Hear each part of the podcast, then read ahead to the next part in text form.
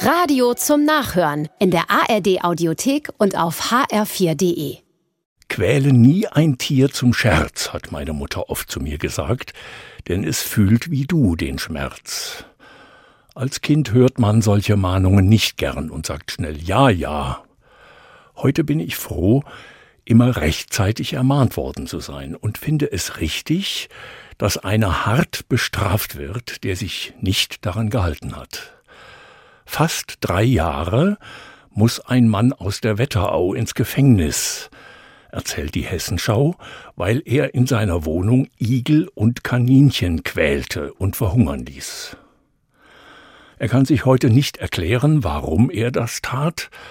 Es ist von Drogen die Rede und von einer Trennung, aber eigener Schmerz rechtfertigt ja nicht, anderen Schmerzen zuzufügen. Tiere sind keine Sache, auch wenn sie im Gesetz so heißen. Tiere sind Geschöpfe Gottes mit Herz und Seele. Oft sind sie treue Partner für Menschen, die sonst einsam oder hilflos wären.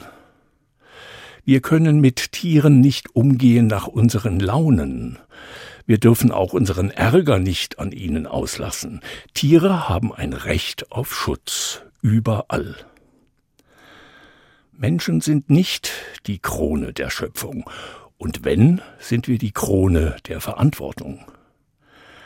Nicht die Tiere, sondern wir Menschen werden eines Tages von Gott gefragt, was habt ihr mit meiner Schöpfung gemacht?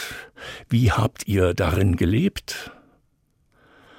Dann möchte ich gerne antworten, ich habe versucht, ein großes Herz zu haben, Gott. Ich wollte Leiden vermeiden und Ehrfurcht haben vor allen deinen Geschöpfen.